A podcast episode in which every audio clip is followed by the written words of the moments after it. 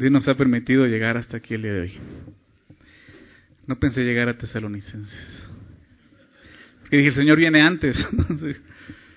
y, es interesante porque de eso nos habla esta carta. Vamos a empezar el día de hoy a estudiar la primera carta del apóstol Pablo a esta iglesia llamada Tesalónica, está en la ciudad de Tesalónica y se le conoce como los tesalonicenses. Entonces, si traes tu Biblia, ábrela ahí, ve abriendo tu Biblia en Primera Tesalonicenses, por favor, capítulo 1. Vamos a dar inicio hoy a esta carta con la ayuda del Señor, que Él nos guíe, que Él nos enseñe, nos exhorte, nos anime a poder confiar más en Él, vivir para Él, ¿verdad? Y un tema, el tema principal de esta carta, eh, la serie le hemos titulado El regreso del Señor, ¿verdad? El Evangelio, el regreso del Señor, porque es parte del Evangelio saber que Jesús regresa. Es, es una doctrina crucial de, de, nuestra fe, el regreso de Jesús, ¿verdad? ¿Sí saben eso? ¿Sí? Hemos estudiado las cartas de Pablo, hemos hablado acerca de la vida de Jesús, ¿no? Desde los Evangelios, pudimos estudiar eh, quién es Jesús, vimos por ahí, estudiamos Marcos, Juan, hace tiempo, y pudimos saber que Jesús eh, no es un ser creado, es Dios, ¿verdad? Él vino a este mundo con un propósito, un fin, fue enviado por el Padre para eh, morir en una cruz por los pecados de todos, ¿verdad? Y pero no se quedó ahí, Jesús resucitó el tercer día, ¿verdad?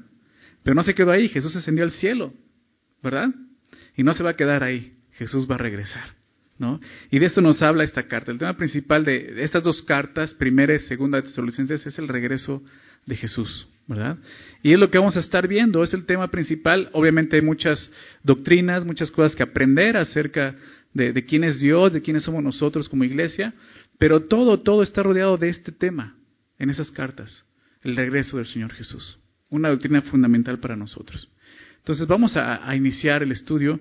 Voy a leer tres versículos, que es lo que vamos a ver el día de hoy. Vamos a ver la parte eh, principal, bueno, la, la, primera parte que es como introducción. Quisiera eh, leerlo y después de leerlo oramos para dar inicio al estudio, ¿les parece? ¿Sí? Vamos a, a ver, dice Pablo, verso 1, Pablo, Silvano y Timoteo, a la iglesia de los tesalonicenses, en Dios, Padre y en el Señor Jesucristo. Gracia y paz sean a vosotros, de Dios nuestro Padre del Señor Jesucristo. Damos siempre gracias a Dios por todos vosotros, haciendo memoria de vosotros en nuestras oraciones, acordándonos sin cesar delante del Dios y Padre, nuestro, y Padre nuestro de la obra de vuestra fe, del trabajo de vuestro amor y de vuestra constancia en la esperanza en nuestro Señor Jesucristo. Vamos a orar. Señor, gracias, gracias por darnos la oportunidad de iniciar este estudio en esta carta. Señor, eh, ha sido bueno con nosotros como iglesia. Nos permite avanzar en el estudio del Nuevo Testamento y conocer tu voluntad cada día más, Señor, eh, en nuestras vidas. Y pedimos simplemente eso, Señor, que sea tu Espíritu Santo en este tiempo guiándonos a toda verdad. Danos corazones sinceros, Señor, corazones receptivos, Señor, humildes, mansos, para poder recibir tu palabra el día de hoy en nosotros, Señor. Por favor, Padre, quita la maldad, la necedad que hay. Ayúdanos, Señor, a ser humildes y, y ver nuestra necesidad, Señor, delante de ti. Tú quieres saciarnos, tú quieres llenarnos, Señor, y eso no va a ocurrir hasta que aceptemos nuestra necesidad. Danos esos corazones, Señor, para que tu palabra pueda ser poderosa en nosotros, Señor. Por favor, Padre, te lo pedimos en nombre de Jesús. Amén. Te decía, el tema principal de estas dos cartas, primera y segunda de Tesalonicenses, es el regreso de nuestro Señor, ¿verdad? El regreso de nuestro Señor Jesucristo. Y, y el tema principal habla de eso, ¿no? Cómo esta, esta doctrina vital, ¿no? Porque es una doctrina que está viva para nosotros, puede impactar nuestras vidas. Ese es el propósito, poder ver lo que significa para nosotros esta doctrina de que Jesús regresa por su iglesia. Esta, esta doctrina el tema de estas cartas es animarnos como creyentes a amar a Dios, a servir a Dios, a ser personas, hombres, mujeres realmente espirituales, que podamos honrar y servir a Dios en todo. Entonces, teniendo en mente esto, vamos a dar inicio a la carta. Y bueno, sin antes decir algo, quería citar a, este pastor Warren Wiersbe, un hombre que tenía fe en el Señor, obviamente, creía en esta doctrina totalmente, pero se adelantó. Hace unos meses atrás él partió con el Señor pero fue un buen hombre, un hombre que amó al Señor, que sirvió al Señor, Dios lo usó grandemente, ¿no? Se le conocía como el pastor de los pastores, ¿no? Y escribió muchos libros, muchísimos libros y, este, comentarios acerca de los libros de la Biblia. Y en su comentario a esta carta, él cita esto, déjenme, déjenme citarlo. Eh, Warren Wiersbe dice esto, Pablo no considera esta doctrina, hablando del regreso del Señor, no considera esta doctrina como una teoría que debe ser discutida, sino como una verdad que se debe vivir. Y, creo que ese es el punto, que vivamos de acuerdo a esta enseñanza. Él dice, estas cartas no animan, eh, perdón, nos animan a vivir mirando hacia el futuro, ya que Cristo puede venir en cualquier momento. La promesa de su venida debe influir en nuestra vida diaria. ¿no? Ese, es el punto. Siempre que, la Biblia nos habla de, del regreso de Jesús, eh, aún de las cosas futuras, lo que se conoce como escatología, eh, tiene ese propósito. No tiene el propósito de satisfacer nuestra curiosidad, porque hay muchas cosas que no van a ser satisfechas. Tiene propósito de que el día de hoy podamos vivir de una forma diferente para el Señor, sabiendo que Él viene pronto. Entonces, es, mi oración, ha sido mi oración estas semanas, que Dios pueda revelar esto en nuestros corazones y realmente esta verdad pueda transformar nuestra vida aquí en esta tierra, que podamos vivir de forma diferente. Entonces vamos a empezar a estudiarla. Eh, es, eh, Pablo comienza la carta, es una carta. Em, la palabra epístola significa eso. En tu Biblia aparece la palabra, la primera epístola del apóstol Pablo a los tesalonicenses. La palabra epístola significa carta simplemente. Les dije en la mañana que yo cuando conocí al Señor y leía epístola, ¿quién sabe qué significa eso? sí, es raro. Pero ya vas entendiendo y conociendo. Es eso, simplemente una carta. ¿Por qué? Porque muchos de los escritos del Nuevo Testamento son eso, epístolas, son cartas. Cartas que principalmente eh, los apóstoles de Jesús, entre ellos eh, Pablo, Pedro, Juan, Judas, escribieron a la iglesia o a personas en particular como creyentes. ¿no? Y, es interesante ver, ver todo esto y entender de qué se trata. ¿no? no es un libro de teología, no es algo así, es una carta.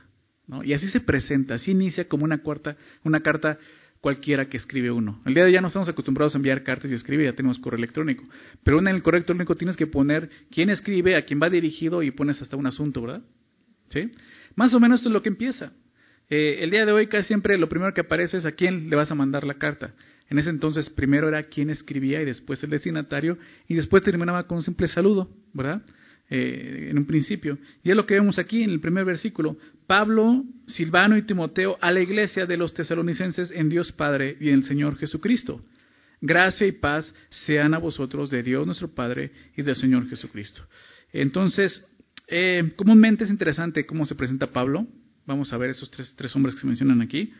Pablo comúnmente en sus cartas, él se presentaba como apóstol, ¿verdad? ¿Recuerdas? ¿No? Él decía algunas veces como apóstol de Jesucristo, algunas veces se menciona como siervo de Jesucristo, o como lo hace en Filemón, solo en esa carta se, se, presenta como prisionero de Jesucristo, ¿verdad? Comúnmente usaba eh, esas, esas descripciones de él. La manera en que él se presentaba eh, la mayoría de las veces eh, era de acuerdo al contenido de la carta, lo que iba, los temas que iba a tratar.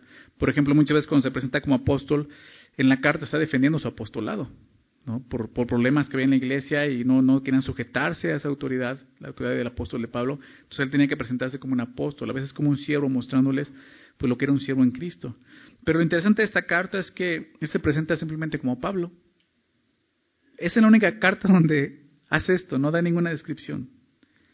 Quizá, quizá por ser una de sus primeras cartas. Algunos piensan que es su primera carta. Quizá por eso se presenta simplemente como Pablo. ¿Quién es este hombre? Rápidamente, eh, yo sé que muchos ya sabemos quién es Pablo, ya conocemos su historia, pero muchos de aquí no saben quién es Pablo, ¿no? Y creo que es importante recordar quién es este hombre, ¿no? ¿Por qué escribe estas cartas? ¿Cómo, cómo llegó a ser apóstol? Y eso lo vemos rápidamente. Este hombre llamado Pablo, que también se llama Saulo, ¿no? Es el mismo hombre. Eh, lo que pasa es que Pablo es en griego, su nombre griego, y Saulo es el nombre hebreo. En un principio se menciona como Saulo, ¿no? mencionando su contexto judío como hebreo, antes de conocer a Jesús, y después de conocer a Jesús ya se empieza a conocer en la Biblia como el apóstol Pablo, como Pablo. ¿no? Pero este hombre fue un judío de nacimiento que tenía, era un hombre celoso de Dios. Tenía un celo, celo por Dios, pero no en cuanto a la verdad, de Jesucristo. Un grave error. Muchos pueden tener celo de Dios, un celo sincero, honesto, como este hombre lo tenía. Pero si ese celo no está puesto en el lugar correcto, puede estar yendo en contra de Dios. Que así es como estaba el apóstol Pablo. Él era judío de nacimiento, él creció ¿no? en la tradición judía, en la religión judía, conociendo a Dios, de, los judíos, pero, y, digo, y tanto era su celo que llegó a ser un, un fariseo, ¿no? Algunos comentan que por sus, las circunstancias que escribe llegó a ser hasta parte del Sanedrín, ¿no? esta corte de la religión judía, y, él estaba ahí, pero era un, aunque era un hombre celoso, él no vivía para el Señor realmente. Déjame citar un par de versículos donde nos muestra, y él, mismo muestra quién era antes de, de conocer a Jesús. Dice en Gálatas 1, verso 13 y 14, ahí en Gálatas 1, 13 y 14 dice, porque ya habéis oído acerca de mí. Pablo habla de él, ya, han escuchado mi vida antes de conocer a Jesús. ¿Cómo era? Ya han escuchado, ya habéis oído acerca de mi conducta en otro tiempo en el judaísmo. No es que ya no era judío, era judío de raza, pero ya no profesaba esa fe judía, ahora profesaba su fe en Cristo. Y dice, antes cuando era judío, ustedes oyeron de mi conducta. ¿Cuál era esa conducta? Fíjate lo que dice. ¿Qué hacía Pablo? Que perseguía sobremanera a la iglesia de Dios y la asolaba O sea, Pablo perseguía a los cristianos. Los asolaba es lo que dice. Eso era lo que yo hacía. Y, hay testigos de que yo hacía eso. Y en el judaísmo dice, aventajaba a muchos de mis contemporáneos en mi nación. O sea, Pablo dice, o sea, yo les ganaba. O sea, yo realmente era un judío, era celoso, los perseguía y les ganaba a todos los de mi nación. Siendo mucho más celoso de las tradiciones de mis padres. Y aquí está el punto. Pablo, como muchos de nosotros, creció en una tradición. ¿Verdad? Oyendo de un Dios. Quizás el Dios de la Biblia. Porque Pablo también oía del Dios de la Biblia. Es el mismo Dios de los judíos del Antiguo Testamento. Pero se encontraba yendo en oposición a Dios. Perseguía a la iglesia. Y era celoso de las tradiciones de mis padres. Yo no sé, no conozco tu vida, pero quizás te encuentras así el día de hoy y dices, yo ni quería venir. Es más, yo siento que si estoy aquí como que estoy fallándole a las tradiciones de mis padres. Pon atención, quizás esto es para ti. Fíjate cómo era Saulo. Hechos 9. Hechos 9, otro pasaje en la Biblia, y, léelo en casa, es, la conversión de él cuando se encuentra con Jesús en el camino a Damasco. En Hechos 9, verso 1, solamente voy a leer ese versículo, dice así, Saulo, este hombre Pablo, Saulo, respirando, respirando aún amenazas y muerte contra los discípulos del Señor. Fíjate. O sea, ¿para qué respiramos? Para vivir. ¿Qué está diciendo aquí? Pablo vivía solo para esto. Respiraba esto, amenazas y muerte contra los discípulos del Señor. O sea, Pablo, su vida era amenazar a los cristianos. Y no solo eso, dice ahí, matarlos. ¿Te das cuenta? A ver, ¿cómo, cómo? Un asesino está escribiendo esta carta. ¿Sí? Sí. Era un asesino. Él dice eso. La Biblia dice eso. A ese grado. Su celo por Dios era tan fuerte que cuando lo ves así dices, claro, aventajaba a muchos. Muchos quizás no se atreverían a hacer lo que él hacía, pero él lo hacía porque era celoso, pero de las tradiciones. Mucha gente le hoy hace eso y sigue persiguiendo cristianos por sus tradiciones pero no es conforme a la verdad de Dios. ¿Qué pasó? Pablo se encontró con Jesús en ese lugar, en camino a Damasco. Se encontró con Jesús y Jesús le mostró, cuando se revela, le, dice, Saulo, Saulo, ¿por qué me persigues? Y Pablo puede haber dicho, yo ni te conozco, yo estoy persiguiendo a los cristianos, estos que están aquí alborotando. Pero Jesús dice, me estás persiguiendo a mí. En ese momento Saulo cae postrado, reconociendo su necesidad del Señor. Reconoce a Jesús, le entrega su vida a Jesús y comienza una vida diferente, transformada por su encuentro con Jesús. E, e, eso fue lo que llevó a este hombre ahora a ser el apóstol Pablo y escribir estas cartas. Pero esto fue lo que lo movió. Y sabes algo, la vida del apóstol Pablo es un ejemplo para nosotros un ejemplo de misericordia ¿no? y de gracia, la misericordia y la gracia de Dios. Quiero que me acompañes a 1 Timoteo, adelante ahí en, en adelantito, dos libros adelante, 1 Timoteo capítulo 1. Fíjate lo que le, le, escribe a este joven Timoteo que vamos a ver más adelante.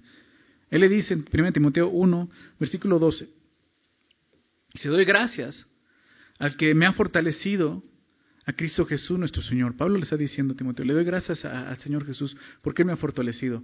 Y ahorita lo vamos a ver por qué, porque todo lo que vio Pablo fueron, fueron cosas difíciles, pruebas, tribulaciones, mira a Jesús. Ahora lo perseguían a Él, ¿verdad? Y dice, doy gracias al Señor que me fortaleció. Dice, porque me tuvo por fiel. ¿Pablo era fiel? ¿Pablo era fiel? Sí, era fiel. Porque era celoso, pero incorrecto. Y se me tuvo por fiel poniéndome en el ministerio, habiendo yo sido antes blasfemo, ¿te das cuenta? Blasfemo, perseguidor e injuriador. O, sea, Pablo no está jactando. Muchos de nosotros nos da pena realmente decir lo que éramos antes de conocer a Jesús. Pero Pablo dice, esto lo hago, ahorita vamos a ver con qué propósito. Aquí lo vemos, dice, mas fui recibido a qué cosa? A misericordia. Porque lo hice por ignorancia, en incredulidad. Pablo dice, ignoraba lo que estaba haciendo. No había creído en Jesús. Dios los perseguía, pero Dios tuvo misericordia de mí. Quizás es tu caso. A lo mejor tú, tú, tú estás aferrado a estas tradiciones y no estás conociendo a Dios y le de Jesús está hablando, ya deja eso, conóceme a mí. Yo tengo misericordia, yo te traje aquí con misericordia. Y dice esto, pero la gracia, ya he hablado de la misericordia, ¿va? Ahora habla de qué? La gracia, pero la gracia de nuestro Señor fue más abundante, más abundante, más abundante que, que su blasfemia, que su injuria, más abundante, dice, con la fe y el amor que es en Cristo Jesús. Te decía, la vida de Pablo es un ejemplo de esto, de la misericordia y la gracia de Dios, porque Pablo dice, esto es lo que yo era. Y ahora Dios me ha transformado. Verso 15. Pon atención por favor en ese versículo. Palabra fiel. Palabra fiel. Toda la Biblia es fiel, ¿verdad? Pero hace un énfasis. Palabra fiel y digna. Esto es digno. ¿Digno de qué? De ser recibido por todos. Y esta, esta es mi oración y orar al principio de eso. Que Dios nos, dé corazones para recibir su palabra, ¿verdad? Y esa es palabra fiel y digna de ser recibido, porque es verdad. ¿Cuál es esa palabra? Que Cristo, Jesús, vino al mundo para salvar a quienes? A los pecadores. Palabra fiel y digna de ser. ¿La has recibido?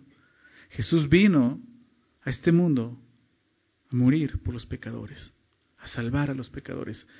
Cuando dice Jesús vino, nos está enseñando algo bien esencial. Jesús no es un ser creado. Él ya existía en la eternidad. Él vino.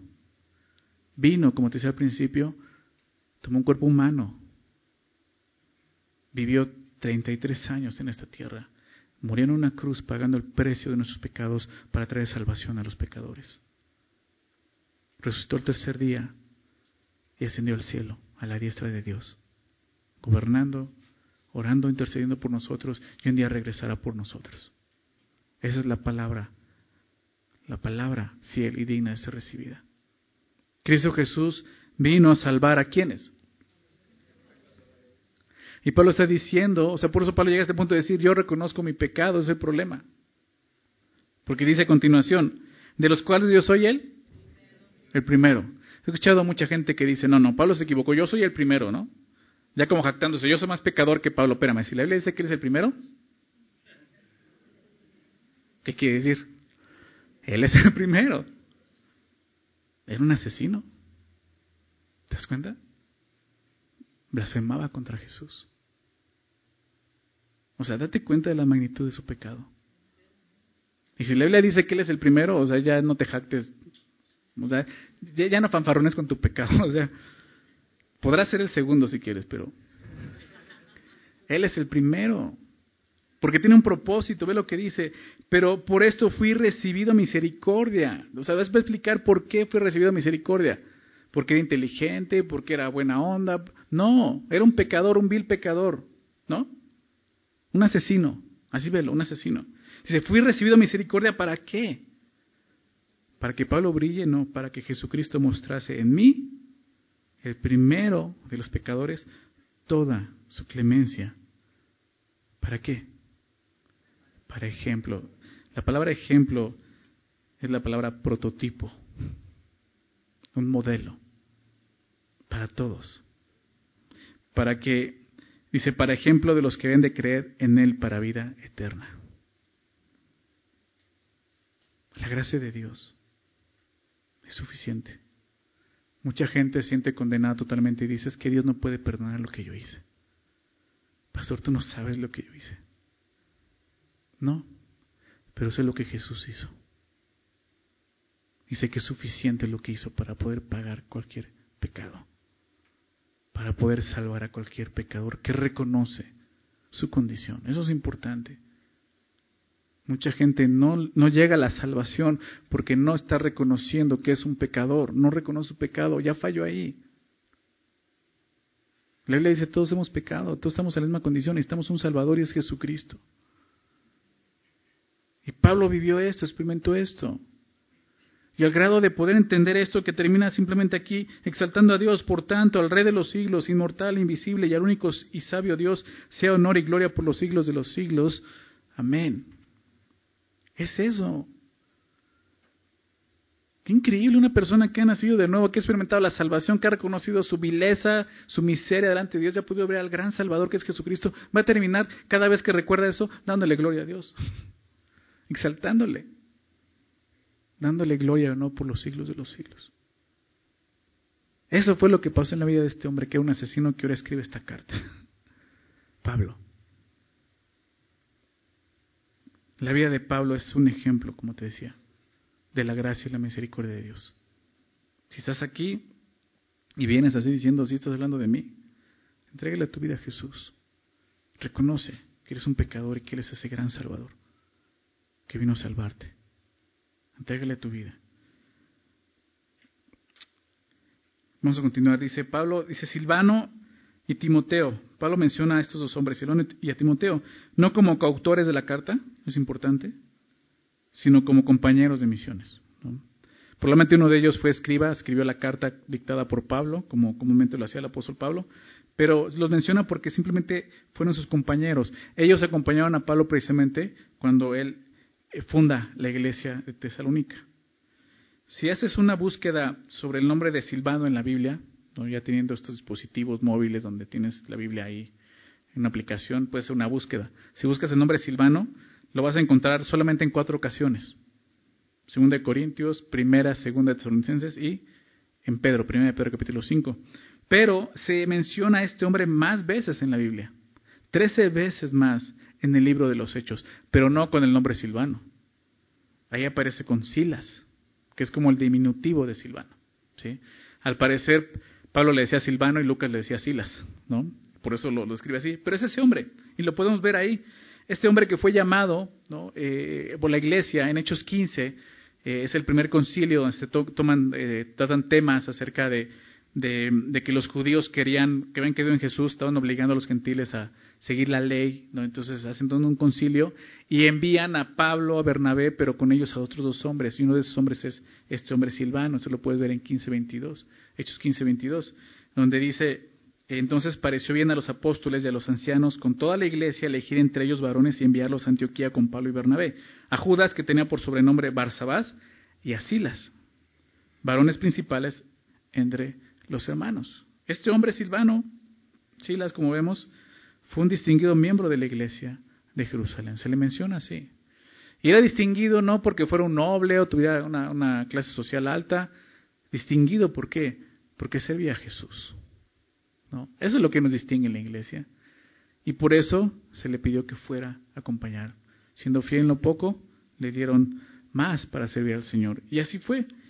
Cuando Pablo se separa de Bernabé, ahí en, Hechos 15 también, por causa de Marcos, tú recuerdas, lo, lo mencioné en Colosenses, Pablo escoge a Silvano como acompañante en la obra misionera en su segundo viaje misionero. es este hombre, Silas. Y después menciona a Timoteo, aquí en el inicio de la carta. Timoteo fue un hombre que tuvo un llamado de Dios desde muy jovencito. Ustedes lo recuerdan, hemos hablado acerca de él. Eh, acompáñame a Hechos, por favor. Vamos a estar viendo ahí Hechos 16, 17, así que si tienes algo con que separar ahí tu Biblia, eh, pon un separador ahí. En Hechos 16 eh, menciona cómo Pablo se encuentra eh, con, Timoteo, pero voy a leer desde el verso del capítulo 15, donde habla de cómo se encuentra con Silas, más bien cómo llama a Silas. En el verso 36 del capítulo 15 de Hechos, dice, después de algunos días, Pablo dijo a Bernabé, ellos habían ido en su primer viaje misionero juntos, Pablo y Bernabé. Entonces Pablo le dice, volvamos a visitar a los hermanos en todas las ciudades en que hemos anunciado la palabra del Señor, para ver cómo están. No la vida de Pablo era así, él no solo iba y plantaba iglesias, él se interesaba por esas iglesias y buscaba visitarlas y ver cómo iban creciendo. Entonces vamos a visitarlas. Y Bernabé quería que llevasen consigo a Juan, y que tenía por su nombre Marcos. Pero Pablo no le parecía bien llevar consigo al que se había apartado de ellos desde eh, de Panfilia y no había ido con ellos a la obra. Él había desertado, ¿te acuerdas que lo vimos hace un, par de semanas, ¿no? en Colosenses? Y entonces es cuando hay un desacuerdo, y dice, hubo tal desacuerdo entre ellos que se separaron el uno del otro. Bernabé tomando a Marcos navegó a Chipre y Pablo, escogiendo a Silas, ¿no? este hombre silvano, salió encomendado por los hermanos a la gracia del Señor y pasó por Siria y Cilicia confirmando las iglesias. Después, capítulo 16, verso 1, después llegó a Derbe y a Listra, y ahí en Listra se encuentra con este joven Timoteo, dice aquí. Y aquí, allí, había allí cierto discípulo llamado Timoteo, ya era un discípulo de Jesús. Hijo de una mujer judía, creyente, pero de padre griego, o sea, un matrimonio mixto. Ella era judía, creyente, había creído en Jesús, cuando dice judío creyente es porque creyó en Jesús, pero su, esposo, el papá de Timoteo, era, era griego, no, ni siquiera era judío. Y daban buen testimonio de él, de Timoteo, los hermanos que estaban en Listra y en Iconio. Quiso Pablo que éste fuese con él. Entonces Pablo, si te das cuenta, él ya está armando su equipo misionero, ¿no? Después de que dice, bueno, Bernabé ya se fue por otro lado, pues yo, o sea, Pablo sabía, él, fue un hombre que, que Dios usó demasiado ¿no? en, el inicio de la iglesia, pero él sabía que no era solo, no era una obra que le iba, a hacer solo. Siempre tuvo compañeros a su lado. Y él escoge su equipo para el segundo viaje misionero. Ya escogió a Silas y ahora se encuentra Timoteo. Ve algo en él, ve un buen testimonio, un joven que ama al Señor, que fue instruido en, escrituras y lo invita. Y entonces los vemos aquí en, en la carta, lo menciona. Estos tres hombres, Pablo, Silvano y Timoteo, fueron los misioneros cristianos mejor conocidos ¿no? Y, sobre todo más respetados por los creyentes de Tesalónica, porque ellos llegaron a fundar la iglesia ahí. ¿Dónde vemos esto? Lo vamos a ver ahorita en el capítulo 16, pero ahorita vamos a regresar. Perdón, 17. Eh, después de mencionar quién escribe, quién están con él, menciona a quién está escrita la carta. Dice a la iglesia de los tesalonicenses. La palabra iglesia proviene del griego eclesia, la palabra que se usa en el idioma original, que significa asamblea. Yo sé que muchos ya sabemos y entendemos eso, pero muchos de los que están aquí tampoco entienden y saben qué, es eso. Muchos piensan que la iglesia es este edificio. No, es un edificio. La iglesia es la asamblea, ¿verdad? Eh, concurrencia, congregación, a eso se refiere, ¿verdad? Cuando decimos vas al súper o a la congre, ¿no? Este, bueno, un chiste. La congregación, pues decimos, oye, vamos a ir a la congre, pues congregación, eso es lo que somos, una congregación. La palabra eclesia literalmente significa llamar fuera, ¿no? convocar. Y es eso, la, iglesia es un grupo de personas llamados por Dios. Me, gusta ver esto, o sea, es eso, somos ese, grupo de personas que Dios nos ha llamado. O sea, si estás aquí no es porque tú viniste o porque te trajeron, realmente es Dios quien te está llamando. Y Dios está llamando. ¿verdad? Hacer parte de Él. Fuera de este mundo para Él. Tesalónica era un importante puerto de Macedonia, situado junto a la vía Egnatia, que era un camino importante, el camino principal romano, ¿no? cerca de Asia Menor.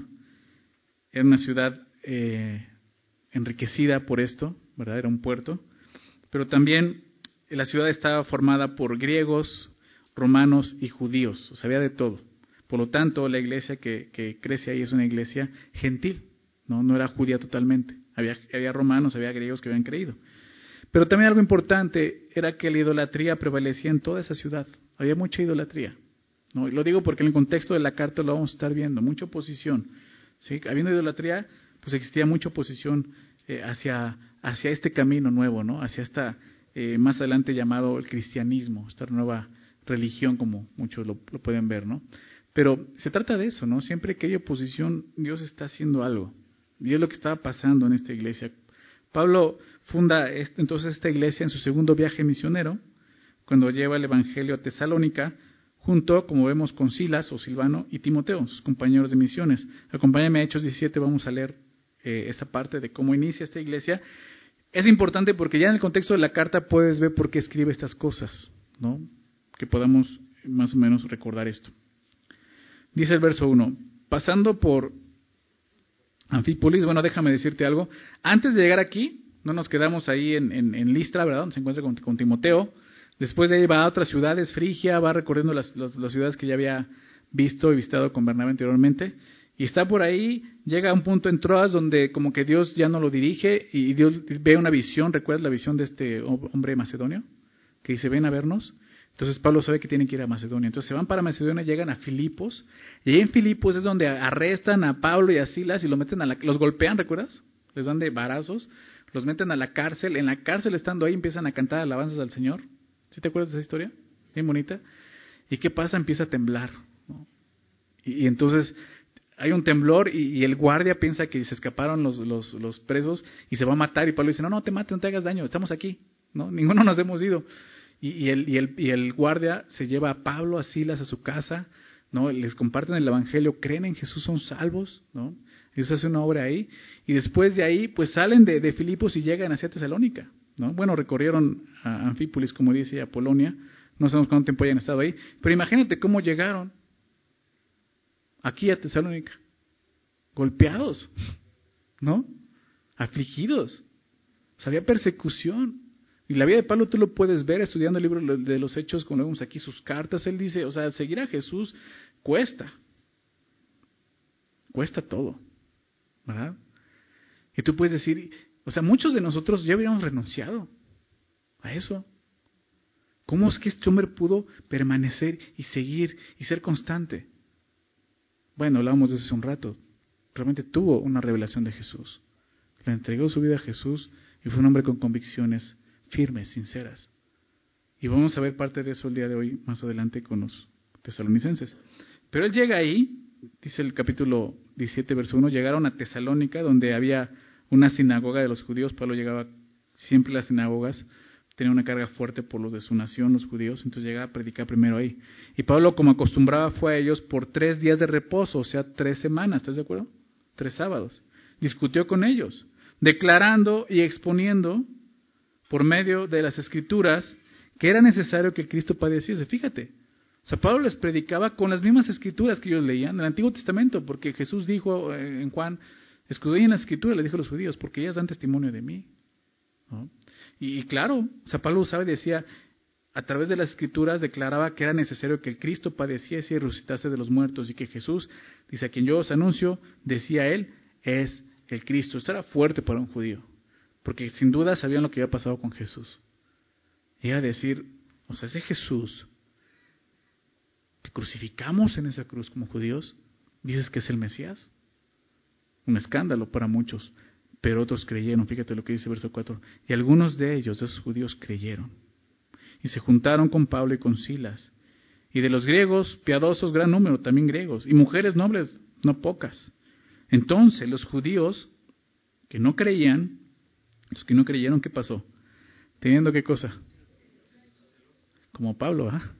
Los judíos son así, ¿no? Si que no son judío ortodoxo, son bien celosos por su fe, ¿no? Teniendo celos, tomaron consigo algunos ociosos, hombres malos, y juntando una turba, alborotaron la ciudad y asaltando la casa de Jasón, procuraban sacarlo al pueblo. Pero no hallándolos, sea Pablo y Asilas, trajeron a Jasón y algunos hermanos ante las autoridades de la ciudad, gritando, estos que trastornan el mundo entero también han venido acá. Qué testimonio, ¿no? De esos hombres. O sea, ya se conocía de Pablo y de Silas. Han venido trastornando. ¿No debería de la gente ya fuera vernos así? Digo, el diablo dice que trastornamos el mundo, pero no de esta manera. Realmente el Evangelio es para trastornar un mundo que está de cabeza y ponerlo derecho. Es lo que estaban haciendo. Pero ve, toman a otro hombre llamado Jasón, dice, a los cuales Jasón ha recibido, o sea, porque era el anfitrión, no encontraron a Pablo Asila, pues vamos a llevarnos este. Y todos esos contravienen los decretos de César diciendo que hay otro rey, Jesús. Y verso 8 dice, ¿y qué hicieron? Y alborote, le gustaba el alborote, ¿va? Que el verso 5 también dijeron eso, ¿no? Alborotaron la ciudad, dice, y alborotaron al pueblo y a las autoridades de la ciudad oyendo estas cosas, pero obteniendo fianza de Jasón y de los demás, lo soltaron. Déjame continuar porque la siguiente parte también es interesante. Inmediatamente, los hermanos enviaron de noche a Pablo y a Silas hasta Berea. O sea, al ver la, la posición que estaba pasando, la persecución en ese momento, Pablo, tienes que irte porque te van a matar. Pablo, Silas, váyanse. Los, envían a Berea. Berea estaba más o menos entre de, Tesalónica como a 60, 65 kilómetros. ¿No? Si quieres tener una idea, es como de aquí a la Ciudad de México, como al centro de la ciudad más o menos son 60 kilómetros, 65 kilómetros. Los, los envían para allá. Y ellos habiendo llegado entraron en la sinagoga de los judíos, como Pablo lo hacía costumbre, y esos eran más nobles, los judíos de esa sinagoga, que los que estaban en Tesalónica, pues recibieron la palabra con toda solicitud. ¿Cómo? escudriñando cada día las escrituras para ver si esas cosas eran, eran así, ¿no? Se le reconoce su nobleza porque, porque estaban viendo, o sea, a ver, ¿qué nos dice cierto? Lo que nos está diciendo. Un verdadero pastor, un verdadero hombre de Dios que predica la palabra, nunca se va a molestar porque alguien escudriñe y vea si lo que está diciendo es verdad. Al contrario, es algo noble, porque aquí lo dice. ¿no? Qué triste que muchos puedan ofenderse porque pues, realmente su mensaje no es bíblico. Pero ellos decían, vamos a ver si es cierto. Y, la Biblia reconoce eso es noble. Eso es noble. Así que, bueno, como paréntesis, así que creyeron muchos de ellos. Me, encanta esto, en medio de la posición hay fruto, ¿te das cuenta? Hay gente creyendo. Entonces no tenemos que desanimarnos cuando estamos viviendo oposición o pruebas por seguir a Jesús. Debemos seguir predicando el Evangelio. Ahí es donde Dios trae fruto. Así que muchos de ellos, y mujeres griegas de distinción, y no pocos hombres. Pero fíjate, eso quería llegar, verso 13. Cuando los judíos, ¿de dónde? De Tesalónica, ¿no? Supieron que también en Berea era anunciada la palabra de Dios por Pablo, fueron allá. O sea, ve, 60, 60 kilómetros, y no era de que vamos a tomar un autobús vamos por ellos, o sea, 60 kilómetros caminando para ir. O sea, la persecución es así. Fueron allá y también quisieron pues, lo que les encantaba hacer. Alborotaron a las multitudes. Oposición. ¿Y por qué digo esto? Porque Pablo va a hablar de esta oposición durante la carta. entendamos esto. Ahí es donde creció esta iglesia. Y Pablo va, va, va a dar gracias a Dios por, por la fe de ellos, porque en medio de toda esta oposición hubo un fruto sincero para Dios. Y es lo que reconoce aquí. Pero inmediatamente los hermanos enviaron a Pablo que fuese hacia el mar, y Silas y Timoteo se quedaron allí, en, este, Berea, y los que se habían encargado de conducir a Pablo le llevaron a Atenas. Y habiendo recibido orden para Silas y Timoteo, se los que llevaron, Pablo les, da esta orden, de que viniesen a él lo más pronto posible, lo más pronto eh, que, que, pudiesen, salieron. Y ya la historia es que Pablo llega a Atenas, ¿no? Predica ahí, y después de ahí llega a Corinto, ¿no? Pero bueno, regresando, vemos un poco el contexto de lo que está pasando cuando inicia esta, esta iglesia, ¿no? En medio de mucha oposición. Pablo, entonces, vemos que escribe esta carta a un grupo de personas, esta iglesia en Tesalónica, un grupo de personas que estaban experimentando problemas reales en un mundo que no simpatizaba con su fe cristiana. ¿Verdad? Nosotros podemos identificarnos con ellos, ¿verdad? Vivimos en un mundo similar y nos enfrentamos a los mismos problemas por haber puesto nuestra fe en Jesucristo. Pero eso no tiene que apagarnos, es normal que suceda eso. Jesús lo dijo, en el mundo tendréis aflicción. Por creer en mí van a tener aflicción, pero confíen, yo he vencido el mundo. Y aquí lo estamos viendo, en medio de esa posición Jesús está venciendo. ¿Por qué? Porque está rescatando a pecadores salvando pecadores, como el día de hoy. Como veíamos después de partir de Tesalónica de esa manera, Pablo él, salió huyendo, ¿te das cuenta? O sea, los hermanos dijeron, ¿sabes qué? Están buscando, agarraron a Jasón, ¿no? Los tienen en la cárcel. Pablo, vete de aquí. O sea, saliendo de esa manera, Pablo se quedó preocupado por la iglesia. Ya no supo de ellos, salió así. Y es por eso que envía a Timoteo para ver el estado de la iglesia. Acompáñame adelantito de Tesalonicenses capítulo 3, es el tema de, ese capítulo, fíjate lo que, vamos a leerlo rápidamente, pero para que veamos todo lo que está pasando. Dice, por lo cual no pudiendo soportar más, soportarlo más, o sea, Pablo tenía, tenía esa preocupación que ya no soportaba, dice, acordamos quedarnos solos en Atenas y enviamos a Timoteo, nuestro hermano. O sea, Pablo dice, yo no puedo ir, pero voy a enviar a Timoteo servidor de Dios y colaborador nuestro en el Evangelio de Cristo, para confirmaros y exhortaros respecto a vuestra fe, a fin de que nadie se inquiete por esas tribulaciones, porque vosotros mismos sabéis que para esto estamos puestos. Pablo había entendido eso y le está diciendo a los de los onicenses, es normal. O sea, Pablo está preocupado porque dice, está tan fuerte la tribulación que esa iglesia va a negar la fe, va a pasar algo. ¿Y sabes qué me gusta? Que la iglesia no depende del hombre, no depende de Pablo.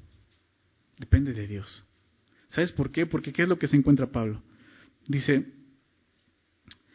por lo cual también yo, no pudiendo soportar más, envié para informarme de vuestra fe, o sea, para informar acerca de qué está pasando allá. No sea que os, hubiese tentado el tentador y que nuestro trabajo resultara en vano. Pero cuando Timoteo volvió de vosotros, después de que lo envié y regresó, ¿qué les dio? Nos dio buenas noticias. ¿De qué? De vuestra fe y amor y que siempre nos recordáis con cariño deseando veros, como también nosotros a vosotros. O sea, ¿qué está diciendo? Dice, Pablo dijo, estaba tan preocupado, yo dije, no, esa iglesia ya fue despedazada. Ya negaron la fe, ya con tanta oposición ya no tuvieron fe y esperanza. Pero ¿qué le enseñó el Señor a Pablo aquí? Lo que le dijo una vez a, a Pedro. Pedro, sobre esa piedra edificaré mi iglesia. Esa piedra es Jesús. ¿Verdad? No es el hombre. Dice, yo edificaré. No vas a edificar, yo la voy a edificar. Y podemos confiar en eso. La iglesia de Jesús depende de su Señor solamente. Él es quien edifica. Eso es lo que estaba pasando y Pablo aprendió esto. Él puede ver, lo que, o sea, recibe eso y, y, con gozo. Fíjate lo que dice, por ello, hermanos, en medio de toda nuestra necesidad y aflicción fuimos consolados de vosotros por medio de vuestra ley. O sea, esas noticias trajeron un consuelo a nuestras vidas. Porque ahora vivimos si vosotros estáis firmes en el Señor. Por lo cual, ¿qué acción de gracias podremos dar a Dios por vosotros, por todo el gozo con que nos gozamos a causa de vosotros delante de nuestro Dios, orando de noche y de día con gran insistencia para que veamos vuestro rostro y completemos lo que falte de vuestra fe? ¿Qué es lo que vamos a ver en el capítulo 1? Pablo empieza a dar gracias, por eso dice, ¿cómo no va a dar gracias? ¿Cómo no está agradecido? Todo lo que Dios ha hecho y el fruto que ha traído en sus vidas. Así comienza esta carta, dando gracias. Entonces sí, Timoteo regresa con buenas noticias, pero también pues había dudas, cuestiones que tenían los tesalonicenses. Y eso precisamente es lo que lleva al apóstol Pablo a escribir esta primera carta a los tesalonicenses. Realmente, cuando Pablo escribe esta carta, la iglesia tenía muy poco tiempo de haber sido fundada. Muchos eh, llegan a la conclusión que Pablo escribe esta carta cuando Timoteo se encuentra con Pablo en Corinto. Eso ya está en Hechos capítulo 18. Si es así, esta carta debe, debía de haberse escrito a principios de los años 50 del primer siglo. Algunos le ponen fecha hasta del año 49, pero probablemente haber sido del año 50 o 51 por ahí. ¿no? Algunos han opinado que esta fue la primera carta que escribió el apóstol Pablo, pero la mayoría eh, de los eruditos bíblicos están de acuerdo que es la segunda, reconociendo la carta a los Gálatas como su primer carta. El hecho es este.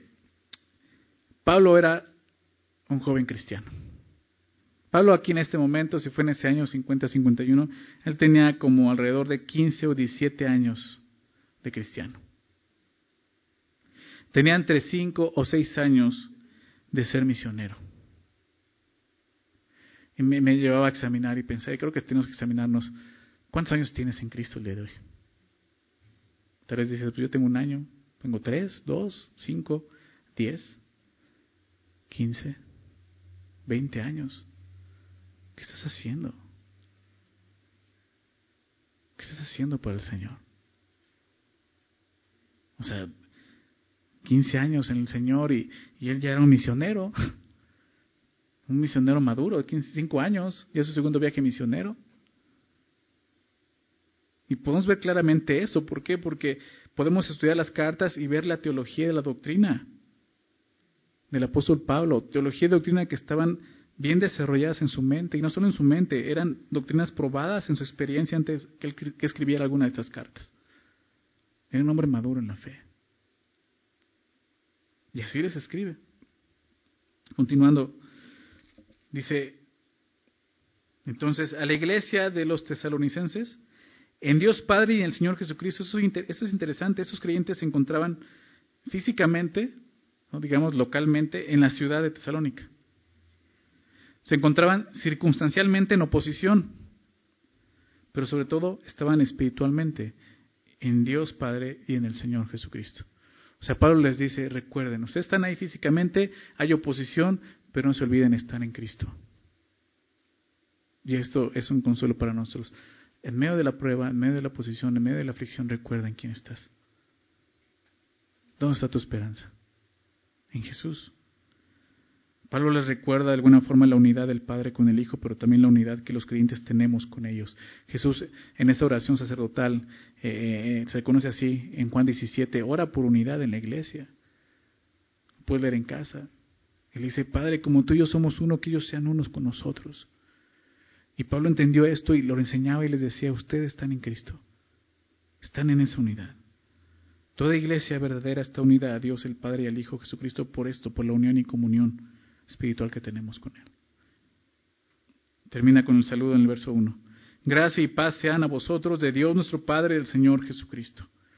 Gracia y paz sean a vosotros. La posición de las dos palabras es importante. En primer lugar está gracia, ¿verdad? En segundo lugar, paz. Porque no puede haber paz real hasta que la gracia haya sido experimentada en el corazón del hombre. Ese es el orden. ¿Verdad?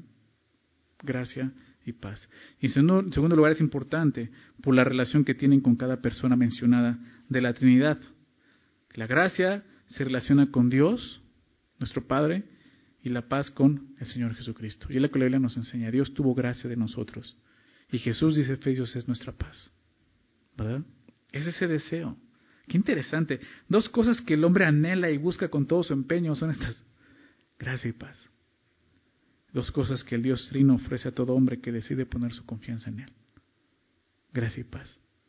Claro, no solo sirven en la salvación, sirven en la santificación. El resto de nuestra vida aquí necesitamos gracia y paz. Y es lo que Pablo les desea. Vamos a pasar a los primeros versículos 2 y 3 diciendo esto. Damos siempre gracias a Dios por todos vosotros, haciendo memoria de vosotros en nuestras oraciones, acordándonos sin cesar delante del Dios y Padre nuestro de la obra de vuestra fe, del trabajo de vuestro amor y de vuestra constancia en esperanza en nuestro Señor Jesucristo. En estos dos versículos, Pablo expresa su gratitud a Dios por la vida de los tesalonicenses y hace, al final del verso 3, una declaración breve de por qué estaba agradecido por ellos, que es muy interesante lo que dice. Damos siempre gracias a Dios. Y es muy enfático, por todos vosotros haciendo memoria de vosotros en nuestras oraciones, acordándonos sin cesar delante de Dios. O sea, Pablo oraba, ¿verdad? Es lo que nos enseña y daba gracias. Este no era un asunto meramente superficial para Pablo, porque muchas de sus cartas habla de, empieza dando gracias a Dios por, por la iglesia que le escribe. Pero no algo superficial, en verdad le daba gracias a Dios por los creyentes. Y más iglesias como esta. Pablo estaba agradecido, como vimos en el capítulo 3, con Dios por la manera en que esta iglesia respondió a su ministerio, por la manera en que esta iglesia respondió a la verdad de Dios. La vida de esta iglesia era un motivo de gratitud para el apóstol Pablo. Ellos, no eran un motivo de, tristeza o de lamento, más bien eran un motivo de, gratitud, de, de una fuente de gozo en el corazón de Pablo. En esto, esta iglesia es un ejemplo para todos nosotros como cristianos. Dios nos ha llamado a hacer bendición, ¿verdad? Aún entre nosotros. No tristeza para alguien, ser bendición. ¿Cómo? Viviendo como Dios quiere que vivamos. Pablo puede reconocer y dar gracias a Dios por estas cosas. Verso 3 dice, acordarnos sin cesar delante del Dios y Padre nuestro. hay un énfasis. Damos siempre, siempre, acordándonos sin cesar. Sea constante en esto, orando por ellos. Pablo practicaba lo que predicaba. ¿Por qué predicaba oremos? Lo vimos en Tesalonicenses, ¿verdad? Perseverar en la oración. Aquí al final del, capítulo, en el capítulo 5 de Tesalonicenses, verso 17, quizás conoces este versículo. Si eres de aquellos que les cuesta trabajo aprender ese versículo, este es fácil. Orad sin cesar. ¿Cómo decía? ¿Orar sin Diego? ¿O sin César? Ah, no, sin cesar, no es César. Orar sin cesar. Y él lo hacía, lo que está diciendo aquí, en todo tiempo, siempre. Sin cesar nos acordamos de ustedes, oramos por ustedes, damos gracias a Dios. ¿Por qué? A continuación Pablo cita tres virtudes que son el fruto de un nuevo nacimiento a través de la obra del Espíritu Santo. Importante esto, tres virtudes que son fe, amor y esperanza. ¿Has oído estas tres virtudes? 1 Corintios 13, ¿verdad? Estas tres, fe, esperanza y amor, pero la más grande es el amor, ¿verdad? Entonces, fe, amor y esperanza, tres virtudes que deben distinguir y caracterizar a todo verdadero creyente en Jesucristo. Por sus frutos los conoceréis, dijo Jesús.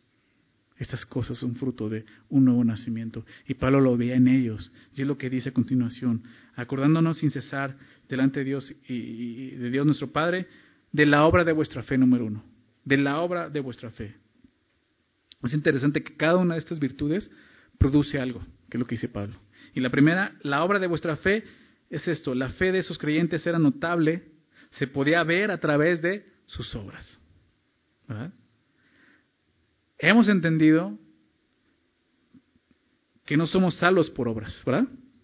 Efesios 2, 8, verso 9 es el pasaje claro donde nos enseña eso. Por gracia sois salvos por medio de la fe. Esto no es de ustedes, es un don de Dios, no por obras, para que nadie se gloríe. Pero la salvación produce obras, es otra verdad. No somos salvos por obras, pero nuestra salvación produce obras. Santiago 2, 18 es lo que enseña Dice, tú tienes fe y yo tengo obras, muéstrame tu fe sin tus obras y yo te mostraré mi fe por mis obras. ¿Qué es, es eso? Siempre agarramos Efesios 8.9 para hablar de, es que no es por obras. Sí, pero es para obras. Porque el verso 10 de Efesios 2.8, 8, 9 y 10, que van juntos, no los separes. El verso 10 dice así, porque somos hechuras suyas creados en Cristo Jesús para buenas obras, las cuales Dios preparó de antemano para que anduviésemos en ellas. Entonces, Sí, la fe produce obras, definitivamente. Así es como la fe produce obras, pero para que estas obras sean producidas, necesitamos de la palabra de Dios. ¿Verdad? ¿Sabes por qué? Romanos 10, 17. Así que la fe es por el oír y el oír por... Si tú no estás escuchando la voz de Dios, no va a haber fe en tu corazón. Y como resultado no va a haber obras. ¿Sí se dan cuenta? Pablo veía esto en ellos. Su fe trajo obras. ¿Por qué? Porque creyeron, porque conocían la palabra. Si no escucho la voz de Dios, no habrá fe en mí y no habrá obras de fe en mí.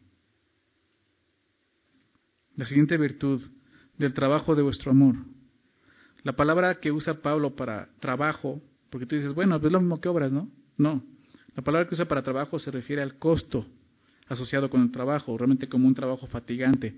Se refiere al esfuerzo, esa es la traducción, esfuerzo. El amor produce esfuerzo. La fe produce obras, el amor produce esfuerzo.